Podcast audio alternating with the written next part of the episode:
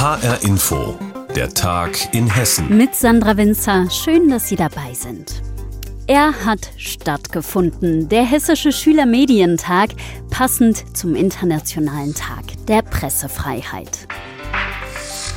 Schülerinnen und Schüler haben die Möglichkeit, mit großen Medienhäusern in Kontakt zu kommen und viel zu lernen von den Profis. Auch wir beim Hessischen Rundfunk haben mitgemacht und zum Beispiel gezeigt, wie man Fake News oder wie man bearbeitete Bilder am besten erkennen kann. Unsere Reporterin Hanna Immich war dabei. Ein Thema beim Hessischen Schülermedientag Fake-Bilder. Also die Frage, ist ein Bild in den sozialen Medien, im Internet, in der Zeitung echt oder gefälscht? Dozent Joachim Meissner ist freier Redakteur beim Hessischen Rundfunk und erklärt, warum das Thema aktueller ist denn je. Noch nie hat es so eine äh, Flut an nicht nachprüfbaren Bildern gegeben. Und das liegt an den Social-Media-Sachen, aber auch daran, dass der Krieg in der Ukraine das ja jetzt nochmal ganz extrem verstärkt hat. Und das verunsichert alle Menschen. Was kann ich jetzt glauben? Was ist Propaganda oder was ist einfach auch nur falsch dargestellt irgendwie? Der Online-Workshop soll den Jugendlichen Orientierung geben, ihnen helfen, Bilder kritischer anzuschauen, zu hinterfragen. Als erstes erklärt er den 14 Schülerinnen und Schülern von der Freier vom Stein Schule in Immenhausen im Landkreis Kassel, dass es manchmal schon ausreicht, nur die Unterschrift unter einem Bild zu ändern. Wenn ich jetzt zum Beispiel einen Soldaten habe mit einem Gewehr in der Hand und ich schreibe drunter, er verteidigt unsere Freiheit, dann wird dem Bild eine andere Aussage nahegelegt, als wenn drunter steht, so sehen Mörder aus. Aber natürlich gäbe es auch handfeste technische Manipulationen oder Fotos, die aus dem Zusammenhang gerissen werden, sagt Meissner. Es gibt zum Beispiel äh, Bilder, die zeigen eine russische MiG, die abgeschossen worden ist von der Ukraine. Und dann hat sich herausgestellt, dass dieses Bild gar nicht von dort stammt, also nicht aus diesem aktuellen Konflikt, sondern dass es gar keine abgeschossene Maschine war, sondern dass es ein Unglück auf einer Flugshow vor, was weiß ich, 13, 14 Jahren war. Also da wird gnadenlos äh, alles Mögliche genommen. Und manchmal wird sogar ganz bewusst der Vorwurf gestreut, es sei manipuliert worden, obwohl die Bilder echt sind. Wie zum Beispiel, als die russische Seite Fotos von Schwangeren dementiert hat nach einem Angriff auf eine Geburtsklinik in der Ukraine. Eine Stunde lang bekommen die Jugendlichen tiefe Einblicke in die Bildmanipulation in sozialen Medien. Der 16-jährige Matthäus Gajewski wird in Zukunft jedenfalls zweimal hinschauen. Wenn ich sozusagen jetzt ein Bild im Internet sehe oder auf sozialen Medien, dann gucke ich erstmal, ob das sozusagen realistisch ist, was auf diesem Bild ähm, drauf ist, ob das sozusagen so sein kann. Gucke ich halt auf die Hintergründe, ob die irgendwie bearbeitet wurde, ob da Personen irgendwie rausgeschnitten wurden oder so. Der Schülermedientag ist für Jugendliche ab der achten Klasse aus ganz Hessen gedacht. Beim Hessischen Rundfunk konnten sie heute zum Beispiel auch die Arbeit unserer Auslandskorrespondentin aus Rabatt kennenlernen, einen Radiomoderator fragen, wie er sich vorbereitet oder sich mit der Frage beschäftigen, warum Gendern auch im Redaktionsalltag wichtig ist. Joachim Meissner hofft, hofft, dass er mit seinem Workshop Fake-Bilder eine gesunde kritische Haltung vermitteln konnte. Was dabei eine ganz wesentliche Rolle spielt, ist, dass man da eine Balance findet. Also zwischen Hysterie, von der ich sage, alles ist fake, ich kann gar nichts mehr glauben, äh, die ganze Welt ist ein einziger Fake oder ob es so eine völlige Kritiklosigkeit auf der anderen Seite gibt. Alles ist wahr, alles, was ich äh, irgendwie geschickt bekomme von irgendwem auch immer, das glaube ich, das wird geliked und weitergeleitet. Die Konferenzen finden ausschließlich online statt und ermöglichen es den jungen Menschen mit Profi-Journalistinnen und Journalisten ins Gespräch zu kommen. Matthäus gefällt genau das. Ja, dadurch bekommt man halt mehr Informationen zu zum Beispiel sozialen Medien Medien oder so. Daraus kann man halt viel schließen. Der Hessische Schülermedientag hat stattgefunden. Jetzt passend zum Internationalen Tag der Pressefreiheit. Und auch wir vom Hessischen Rundfunk waren dabei. Ja, und wo wir auch dabei waren, zumindest unser landespolitischer Korrespondent, war in Wiesbaden. Denn die schwarz-grüne Landesregierung hat ihren Aktionsplan Ukraine vorgestellt. Mit dem Titel Solidarität mit der Ukraine, Frieden in Europa, Hessen hilft. Es ist bundesweit der erste Aktionsplan dieser Art. Was genau er beinhaltet, fasst Andreas Meyer-Feist zusammen. 50.000 Flüchtlinge aus der Ukraine haben sich in Hessen bei den Behörden gemeldet und erscheinen in der Statistik und werden mit allem, was dazugehört, versorgt. 150 Millionen Euro gab es dafür aus Bundesmitteln für Hessen. Ministerpräsident Volker Bouffier rechnet aber mit deutlich höheren Kosten und fordert zusätzliche Hilfen vom Bund. Denn niemand wüsste, wie viele Menschen irgendwo privat untergekommen sind, bei bekannten oder ehrenamtlichen Helfern, vorübergehend mit allen Belastungen, die das mit sich bringen kann. Wir können dankbar sein für diese überwältigende Hilfsbereitschaft und die sich auch dadurch auszeichnet, dass Leute sogar in ihre Wohnung Flüchtlinge aufgenommen haben. Dass das nicht auf Dauer geht, also das ist keine Kritik, das ist aus meiner Sicht vergleichsweise normal. Die Alternative fürs erste Notaufnahmekapazitäten. Der nächste Schritt, das Baurecht soll einfacher werden, um schnell für nötige Wohnungen zu sorgen oder um aus alten Gebäuden neuen Wohnraum zu machen. Wirtschaftsminister Tarek Al-Wazir von Bündnis 90 Die Grünen. Insgesamt werden wir aber natürlich die Anstrengungen beim Wohnungsbau hochhalten müssen, weil das ist völlig klar. Wir müssen am Ende die Menschen unterbringen und das soll nicht sozusagen in Konkurrenz zu denen geschehen, die jetzt schon nach Wohnraum suchen. Neben mehr Wohnraum umfasst der Aktionsplan des Landes für Flüchtlinge aus der Ukraine auch Hilfen für die Jüngsten. Mehr als 7000 Kinder und Jugendliche aus der Ukraine leben schon in Hessen. Die Älteren sollen in sogenannten Intensivklassen Deutsch lernen. Die Fraktionschefin der CDU im Landtag, Ines Klaus, kündigte auch Entlastungen für Familien mit kleinen Kindern an, die aus der Ukraine gekommen sind und einen Kita-Platz suchen. Dass es da Möglichkeiten gibt, um der aktuellen Situation gerecht zu werden, auch Gruppen zum Beispiel kurzfristig und begrenzt überzubelegen. Matthias Wagner, der Fraktionschef von Bündnis 90 Die Grünen im Hessischen Landtag, rief die Menschen dazu auf, trotz aller Herausforderungen hilfsbereit zu bleiben. Nach Darstellung der hessischen Landesregierung ist der Aktionsplan der erste seiner Art bundesweit. Auf rund 30 Seiten wird alles zusammengefasst, was gemacht werden soll, um die Lage auch dann zu meistern, wenn noch mehr Menschen kommen. Die Landesregierung erwartet, dass auch nach Kriegsende die Rückkehr in zerstörte Städte für lange Zeit kaum möglich sein wird. Solidarität mit der Ukraine, Frieden in Europa, Hessen hilft. In Wiesbaden hat Hessens Landesregierung ihren Aktionsplan für die Ukraine vorgestellt. Ja, und viele Menschen aus der Ukraine sind ja bei uns in Hessen angekommen.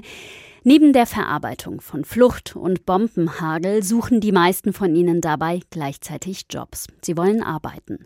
Traumaverarbeitung, Jobsuche, gleichzeitig Kinderbetreuung. Es ist viel, was die Menschen verkraften und stemmen müssen. HR-Inforeporterin Jutta Nieswand hat eine Jobbörse besucht und mit einigen Geflüchteten gesprochen. In Wiesbaden auf einer Jobbörse der Stadt für Geflüchtete aus der Ukraine. Am Stand der Firma CCS Autoaufbereitung steht Pitya Salakor, Mitte 30 aus Kiew. Im Gespräch mit der Inhaberin des Unternehmens unterstützt ihn ein Freund, der schon seit über 30 Jahren in Deutschland lebt. Sie können ihn mal fragen, ist er auch gut in Smart Repair, also sprich in Aufstellen von Fahrzeugen? Ja, die muss тоже эти поврежденные места восстанавливать, так, которые вмятины и все это. Ja, also Ausstellen macht er, also Smart Repair. Kann er alles machen. Peter Salagor hat in Kiew in einer Autowerkstatt Fahrzeuge repariert. Seit einem Monat ist er mit Frau und Kindern, drei Monate und zehn Jahre alt, bei Freunden in Wiesbaden untergekommen. Er hat einen moldawischen Pass, seine Frau ist Ukrainerin. Nun warten sie im Grunde darauf, wann sie wieder nach Kiew zurück können. Auf jeden Fall warten wir, aber während des Wartens muss man sich ja auch mit etwas beschäftigen. Ich möchte nicht herumsitzen. Zu arbeiten, eigenes Geld zu verdienen und von niemandem abhängig zu sein, das ist das Wichtigste. Er möchte also hier niemandem in Deutschland auf der Tasche liegen. So geht es auch Alexandra Stolgina aus Kiew in Wiesbaden auf der Jobbörse. Vor zwei Monaten ist sie aus der Ukraine geflohen mit ihrer siebenjährigen Tochter und ihrer Mutter. Sie hat in Kiew als Innenarchitektin gearbeitet, würde das auch in Deutschland gern tun, weiß aber auch, dass sie dafür erst Deutsch lernen muss. Uh, Im Augenblick kann ich auch putzen gehen oder in einem Seniorenheim arbeiten, jede Art von Job, der mir hilft, Deutsch zu lernen. Denn um hier als Architektin arbeiten zu können, brauche ich hier eine Ausbildung. Deshalb muss ich erst einen anderen Job finden und versuchen, in meinem Beruf hier einen Abschluss zu machen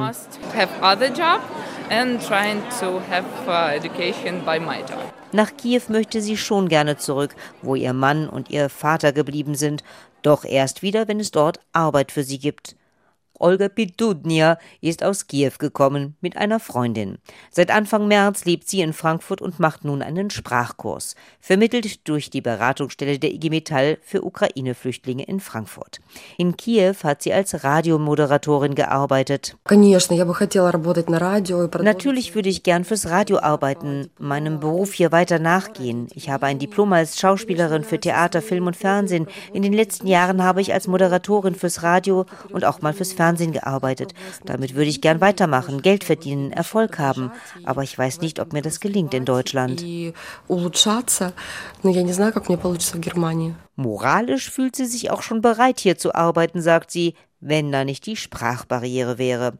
Keinesfalls möchte sie hier auf Dauer auf Kosten des Staates leben. Sie kann sich auch vorstellen, in Deutschland zu bleiben.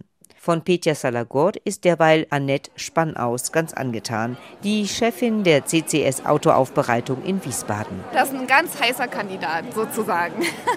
Und Petja Salagord würde lieber heute als morgen arbeiten. Da er weder Englisch noch Deutsch spricht, hangelt er sich mit Übersetzungs-Apps durch. In seinem Beruf könnte das sogar klappen.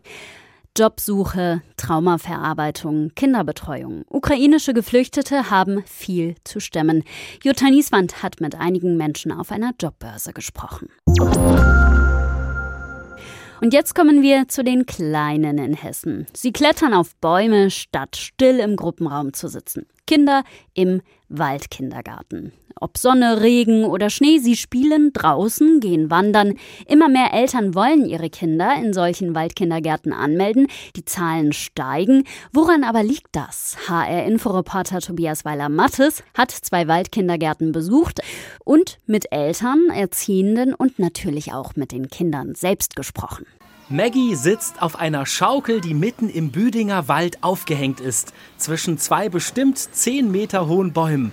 Die Vierjährige streckt ihre Beine aus und legt den Kopf ganz weit nach hinten, um bis in die grünen Baumwipfel sehen zu können.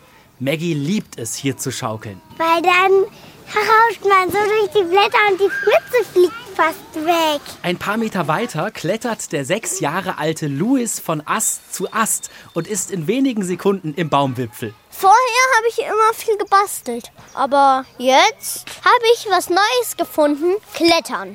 Und auch für Emily, Salome, sechs Jahre, und Nele, fünf, vom Waldkindergarten in Ebsdorfer Grund bei Marburg ist klar, wo sie am liebsten sind. Draußen. Hier haben wir einfach auch viel mehr Platz und hier können wir auch mehr spielen.